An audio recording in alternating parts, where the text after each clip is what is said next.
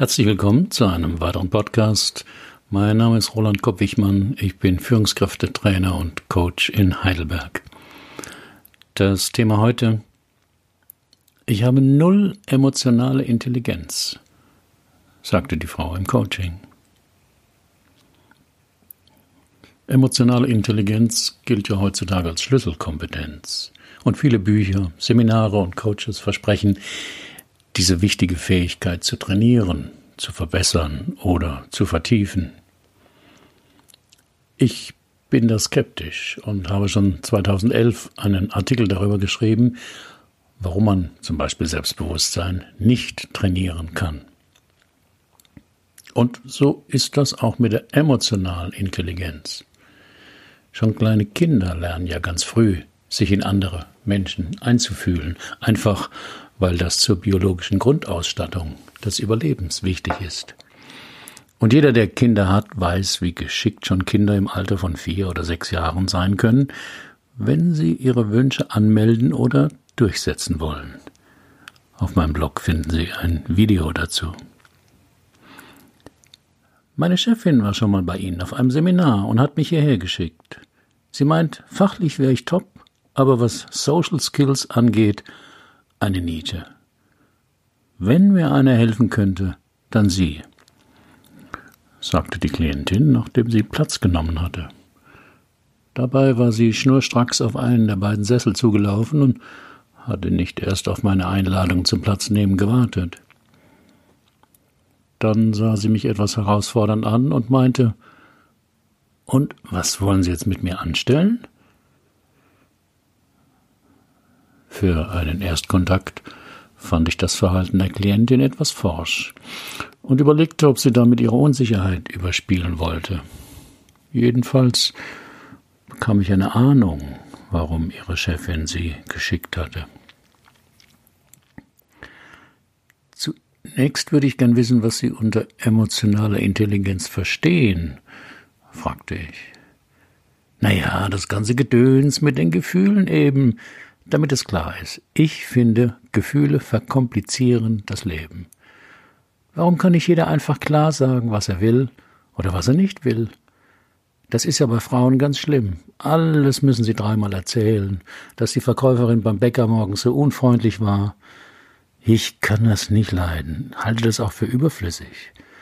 Deswegen komme ich auch mit Männern viel besser zurecht. Die sagen, was sie wollen oder handeln dann. Wenn man einen Mann fragt, wie es ihm geht, ist die Antwort kurz. Gut, schlecht, so lala. Damit kann ich umgehen. Wenn ich eine Frau frage, wie es ihr geht, dauert das ewig. In meinem drei Stunden Coaching geht es darum, möglichst früh zu erkennen, wo der Engpass eines Klienten ist. Also welches Problem er schildert und in welchem Kontext sein Verhalten Sinn macht. Dies vor allem mit der Blickrichtung, was hat dieser Mensch wohl erlebt, dass der die Welt und oder die Menschen genauso sieht, wie er sie sieht. Nach etwa fünf Minuten des Zusammenseins habe ich folgende Informationen über Anna K., 36 Jahre alt, Single, keine Kinder, Leiterin einer Business Unit. Erstens. Manieren oder Höflichkeit hält sie für total überschätzt. Zweitens, es ist für sie sehr wichtig, direkt zum Ziel zu kommen und dabei nicht aufgehalten zu werden. Drittens, Gefühle lehnt sie ab, bei anderen und wohl auch bei sich selbst. Viertens, sie ist eher identifiziert mit dem Männlichen und verachtet das Weibliche. Jedes Kind kommt mit der vollen Bandbreite von Gefühlen auf die Welt und drückt diese auch sofort aus und lautstark. Freude, Schmerz, Trauer, Langeweile, Angst und so weiter. Kleine Kinder haben noch keine Abwehrmechanismen gegen Gefühle. Sie können nicht vernünftig sein. Das macht das Zusammenleben mit ihnen ja so anstrengend und erlebnisreich. Du kannst nicht bei null Grad in deinem Sommerkleid in die Schule gehen. Will aber. Ich versuchte mir vorzustellen, was die Klientin als Kind wohl erlebt hat, dass die vier Punkte von oben heute so sehr ihr Verhalten beeinflussen. Vor meinem inneren Auge taucht ein kleines Mädchen auf. Alles ist total hektisch um sie herum und niemand sieht sie. Was ich hier versuchte, ist emotionale Intelligenz. Sich mit spärlichen Informationen in einen anderen Menschen hineinversetzen, um ihn und sein Handeln besser zu verstehen. Das können, wie gesagt, schon Kinder ohne dass man es ihnen explizit beibringen muss. Zurück zu meiner Klientin. Was wollen Sie denn genau hier? ist meine Standardfrage nach dem Anliegen oder dem Coaching-Auftrag. Ich habe mir gedacht, dass Sie das fragen werden, sagte Anaka. Ich weiß es nicht, was ich hier will. Ich meine, meine Chefin hat mich ja geschickt. Und wie kommt Ihre Chefin darauf, dass Sie wenig emotionale Intelligenz hätten? Im Mitarbeitergespräch nannte sie drei Dinge. Dass ich zu viel diskutiere, bei Fehlern andere beschuldige und schlecht zuhören kann. Und?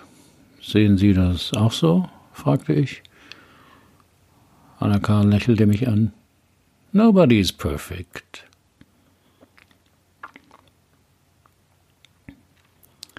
sieben Merkmale, woran Sie Menschen mit geringer emotionaler Intelligenz erkennen. Niedrige emotionale Intelligenz kann in mehreren Bereichen des Lebens negative Auswirkungen haben, zum Beispiel in Schule, Arbeit, Familie, Freundschaften und Partnerbeziehungen. Dann sind Probleme mit anderen oft die Folge. Erstes Merkmal, sie streiten sich viel. Wahrscheinlich kennen Sie einen Menschen, der immer in Streits mit anderen zu geraten scheint. Der Grund? Da Menschen mit niedrigem EQ, emotionale Intelligenz, Schwierigkeiten haben, die Emotionen anderer zu verstehen, streiten sie sich oft, ohne sich Gedanken darüber zu machen, wie andere sich fühlen. Zweites Merkmal, sie verstehen nicht, wie andere sich fühlen. Menschen mit niedrigem IQ sind oft völlig ohne Rücksicht auf die Gefühle anderer Menschen. Sie verstehen nicht, dass ihre Ehepartner wütend auf sie sein könnten oder dass ihre Mitarbeiter irritiert sind. Nicht nur das, sondern sie fühlen sich auch sehr verärgert, dass andere Menschen erwarten, dass sie wissen, wie sie sich fühlen. Emotionen im Allgemeinen neigen dazu, Menschen mit niedrigem IQ zu verärgern. Drittens, Sie finden andere oft überempfindlich. Sie können zu unpassenden Zeiten Witze machen, zum Beispiel auf einer Beerdigung oder direkt nach einem tragischen Ereignis. Wenn andere auf solche deplatzierten Witze ärgerlich reagieren, hält der Mensch mit niedrigem EQ sie schnell für überempfindlich. Viertens. Sie können sich andere Meinungen schlecht anhören. Sie sind überzeugt, dass nur Sie Recht haben und verteidigen Ihre Position wortreich. Gleichzeitig weigern Sie sich aber zuzuhören, was andere zu sagen haben. Dies gilt insbesondere dann, wenn andere Menschen kritisieren, dass der Einzelne nicht versteht, was andere fühlen. Fünftes Merkmal für niedrige emotionale Intelligenz ist oft, bei Fehlern sind immer andere oder die Umstände schuld. Sie verstehen kaum, wie ihre eigenen Gefühle zu Problemen führen können. Wenn etwas schief geht, ist ihr Reflex, andere zu beschuldigen, oder die Umstände ließen ihnen keine andere Wahl. Ihre Tendenz, keine Verantwortung zu übernehmen, lässt sie oft kalt und uninteressiert erscheinen. Sechstens, Sie haben öfters plötzliche emotionale Ausbrüche. Die Fähigkeit, seine Emotionen zu regulieren, ist eine der Komponenten der emotionalen Intelligenz. Menschen mit niedrigem IQ haben oft Schwierigkeiten, ihre Emotionen zu verstehen und zu kontrollieren. Sie könnten unerwartete emotionale Ausbrüche haben, die andere übertrieben und, und unkontrollierbar erscheinen. Und siebtens, sie können schlecht Freundschaften pflegen. Da sie oft als egoistisch und gefühllos empfunden werden, haben sie Schwierigkeiten, Freundschaften zu pflegen. Enge Freundschaften erfordern ein gegenseitiges Geben und Nehmen, das Teilen von Emotionen, Mitgefühl und emotionaler Unterstützung, was Menschen mit niedrigem EQ schwerfällt. Was glauben Sie, warum es Ihnen schwerfällt, sich in andere einzufühlen? fragte ich Anaka. Ich weiß nicht, wie das geht, sich in andere hineinzuversetzen, war ihre schnelle Antwort. Die Antwort kam mir etwas zu schnell und klang für mich ziemlich defensiv und bei allen Dingen, von denen jemand behauptet, er könne sie nicht, kann man ja klären, weil er es wirklich nicht kann oder weil er es nicht will. Warum können Sie sich nicht in andere hineinversetzen? Das lernt man doch von klein auf. Wie verlief denn Ihre Kindheit? Meine Kindheit? Ich war fünf Jahre alt, als sich meine Eltern trennten. Mein Vater verliebte sich in eine reiche Frau und zog zu ihr. Darüber war meine Mutter so enttäuscht, dass sie zur Alkoholikerin wurde. Nach zwei Jahren griff das Jugendamt ein und ich musste zu meinem Vater. Der lebte aber in einer neuen Familie mit drei Söhnen. Meine Stiefmutter wollte mich unter allen Umständen nicht aufnehmen, aber mein Vater setzte es durch, dass ich da wohnen durfte. Wohnen, nicht leben. Das heißt, sie waren wenig willkommen. Nicht willkommen? Du bist Dreck, sagte die Stiefmutter öfter zu mir. Ich musste an einem extra Tisch essen, weil ich nicht zur Familie gehörte. Es war die Hölle. Wie haben Sie das überlebt? fragte ich die Klientin. Durch Lesen und Träumen und ich habe die Mathematik entdeckt durch ein Lehrbuch im Bücherschrank der Stiefmutter. Zahlen und alles, was damit zusammenhängt, waren von da an meine Welt. Alles war rational, war logisch. Das faszinierte mich und rettete mich. Deswegen haben Sie dann Mathematik und Informatik studiert? schlussfolgerte ich. Ja, und so kam ich zu meiner heutigen Stelle. Ich machte ein Praktikum bei einer großen Softwarefirma die schickten mir einen Vertrag noch vor dem Examen, weil sie mich unbedingt haben wollten. Viele Entscheidungen im Leben werden von Themen beeinflusst, die ihren Ursprung in den ersten zehn bis zwölf Lebensjahren haben. Doch meist ist uns das nicht bewusst. Wir glauben gern, dass es unser freier Wille ist, welchen Partner wir wählen oder welchen Beruf wir ergreifen. Aber oft sind diese Entscheidungen von ganz anderen Faktoren beeinflusst. Meine Klientin hatte keine guten Erfahrungen mit Beziehungen gemacht. Folgerichtig suchte sie sich für ihren Beruf einen Bereich, wo es nicht um Menschen ging, sondern hauptsächlich um Abstraktes wie Zahlen, wo falsch und richtig klar definiert waren, wo Gefühle keine Rolle spielten. Und warum sind Sie jetzt hier? versuchte ich nochmals das Anliegen zu klären. Bei uns im Team wurde eine neue Leitung gesucht, weil die alte gekündigt hatte. Da ich mit Abstand die Beste im Team bin, fiel die Wahl auf mich. Ich wollte erst nicht, aber als man mir aufzeigte, dass ich sonst unter einem anderen Teamleiter arbeiten müsste, sagte ich zu. Welche Konsequenzen das haben würde, war mir nicht klar. Welche Konsequenzen hatte es denn für Sie? Dass ich mich so viel mit Menschen befassen muss, was sie wollen, wie sie so drauf sind, wie ich sie motivieren kann und so weiter. Leben Sie eigentlich in einer Beziehung? fragte ich Anaka. Nein, lachte sie, ist mir zu kompliziert. Ich habe nur Fick-Buddies. Und wie finden Sie die? Durch Tinder. Das ist eine klare Sache. Beide wissen, was der andere will. Meistens ist es gut. Hinterher keine Dramen, keine Gespräche. Höchstens ein kurzes Frühstück zusammen und dann Tschüss. Dann sind Sie viel allein in Ihrer Freizeit, oder? Nein, ich habe ja meine zwei Hunde. Die habe ich schon fünf Jahre. In einem Urlaub in Griechenland kam ich an einem Tierheim vorbei. Da schauten mich die beiden aus ihrem Käfig an und ich musste sofort losheulen. Und da habe ich sie mitgenommen.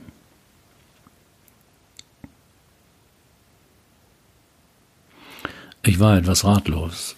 Da hatte sich jemand sein Leben als Reaktion auf die frühen Entbehrungen und Verletzungen so eingerichtet, dass er gut leben konnte. Ich spürte keinen Leidensdruck bei Anna K., kein Anliegen. Und dann sind auch mir meistens die Hände gebunden, denn ohne Auftrag zu arbeiten geht immer schief. Die Atmosphäre, die die Klientin ausstrahlte, war rational, kühl, emotionslos. Hatte ich das Recht, in ihr Leben einzugreifen? Eigentlich nicht. Aber ich wagte einen Versuch. Was ging in Ihnen vor, als Sie die beiden Hunde in dem Tierheim sahen? fragte ich. Ich habe eigentlich keine große Beziehung zu Hunden. Aber als ich die beiden sah in dem Käfig, ich sah ihre dunklen, traurigen Augen, und darin war für mich so viel Schmerz und Einsamkeit. Ich konnte nicht anders, ich musste sie da rausholen.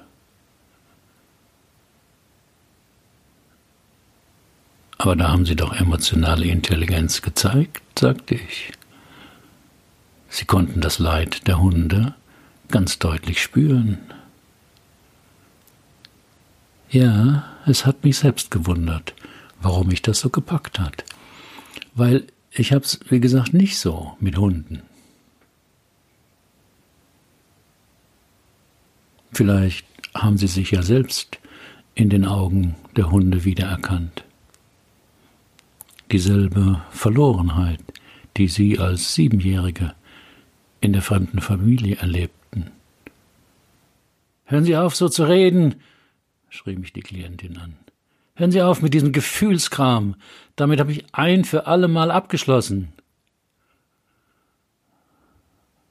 Ja, das haben Sie versucht, widersprach ich sanft, aber dafür haben Sie Ihr Herz in Eis gepackt und als Sie die Hunde sahen, fing es an aufzutauen.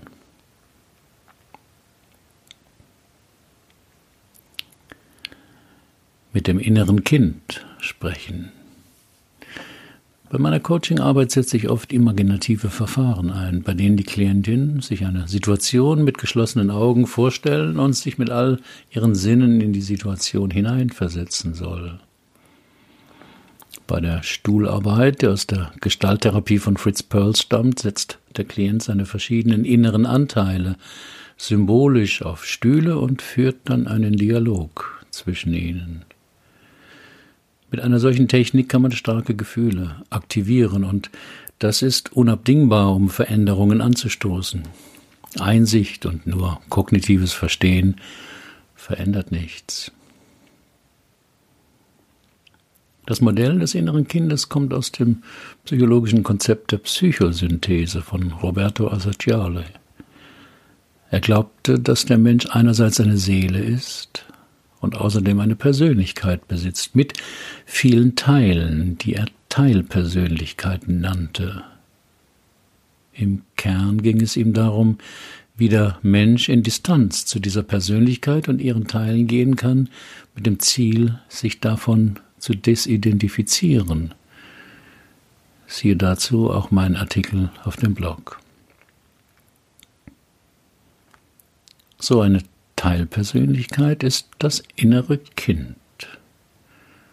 Hat ein Mensch als Kind wenig Liebe und Beachtung, so wie meine Klientin erlebt, kann es gut sein, dass der Erwachsene sein inneres Kind unbewusst ablehnt, weil er diese schmerzlichen Erfahrungen nicht noch einmal erleben will. Er verdrängt es. Doch was verdrängt wird, ist nicht weg. Auf merkwürdigen Wegen zeigt es sich im Erwachsenenleben. Bleibt es unbewusst, wird es zu unserem Schattenaspekt und kann uns von dort negative Erfahrungen bescheren. Bei Anna K. war es die vermeintliche Unfähigkeit zu emotionaler Intelligenz.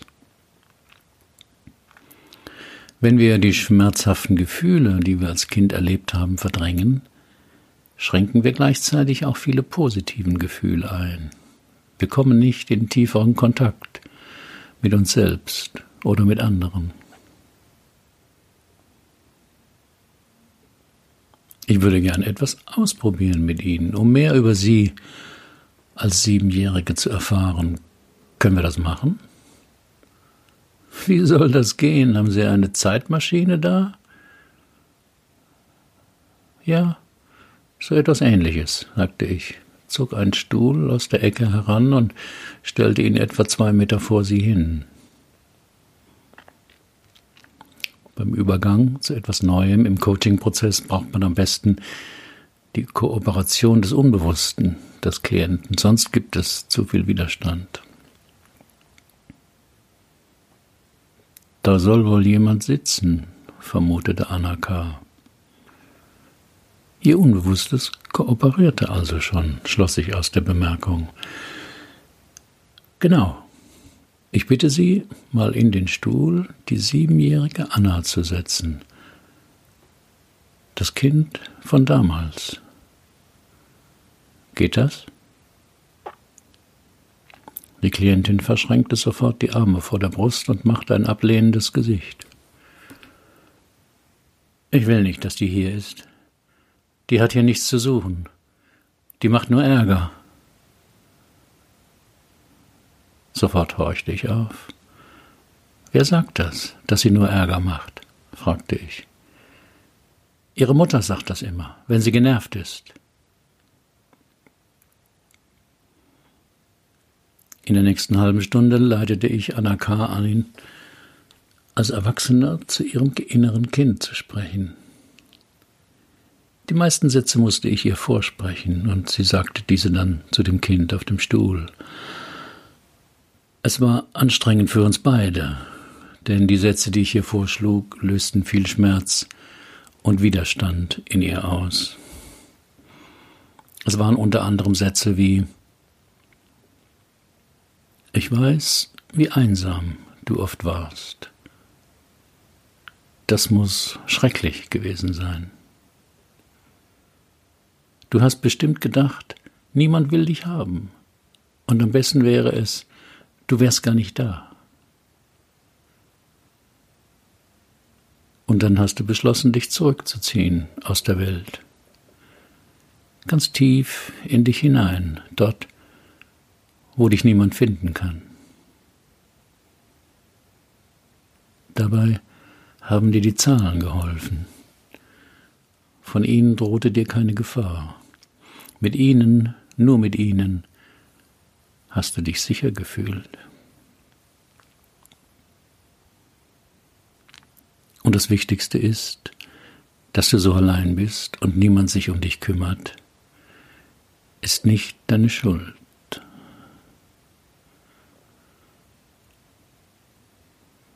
Die Klientin weinte viel und laut, während sie so zu ihrem inneren Kind sprach. Wir waren fast am Ende der dreistündigen Sitzung. Auf meine Frage, wie es ihr gehe, antwortete sie, ich weiß es nicht. Ich habe noch nie in meinem Leben so geweint. Und noch nie tat mir so das Herz weh.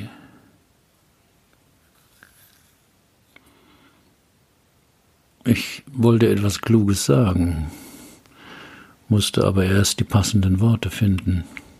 Nach einer Weile sagte ich zu Anaka, als Kind haben sie fast nie Mitgefühl erlebt, vor allem nicht von ihren Eltern. Sie mussten alles alleine durchstehen. Deshalb fällt es Ihnen wohl heute schwer, sich in Menschen einzufühlen. Warum sollten Sie denen etwas geben, was Sie selbst nie bekommen haben? Aber als Sie damals die Hunde aus dem Tierheim holten, und jetzt in unserer Sitzung, hatten Sie viel Mitgefühl. Wir beide wissen nicht, wohin dieses Gefühl Sie im Leben noch führen wird. Lassen Sie sich überraschen.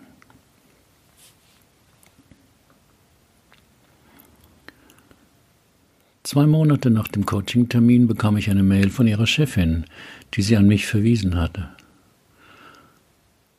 Anna K. habe ganz überraschend gekündigt. Ich habe ihr wohl nicht gut helfen können.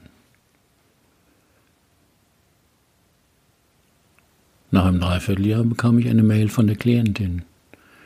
Es ginge ihr gut. Sie habe eine neue Stelle als Data Scientist in einer Versicherung, hocke den ganzen Tag vor dem PC und fühle sich sehr wohl. Keine Meetings, wenig persönlicher Kontakt mit den anderen. Auf einem Spaziergang mit den Hunden haben sie einen anderen Hundebesitzer kennengelernt, mit dem sie sich öfters treffe.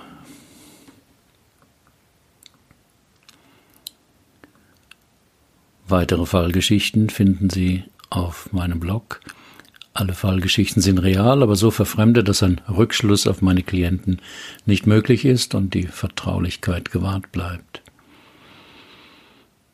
Haben Sie auch ein Problem, das Sie bisher nicht lösen konnten? Dann buchen Sie auch ein Drei-Stunden-Coaching oder kommen Sie in mein Seminar Lebensthemen klären. Nur sechs Teilnehmer, zweieinhalb Tage, ein Coach.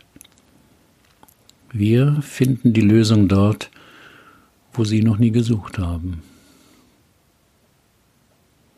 Sind Sie Coach oder arbeiten Sie intensiv mit Menschen und wollen lernen, auch so zu coachen? Ich biete eine Fortbildung an.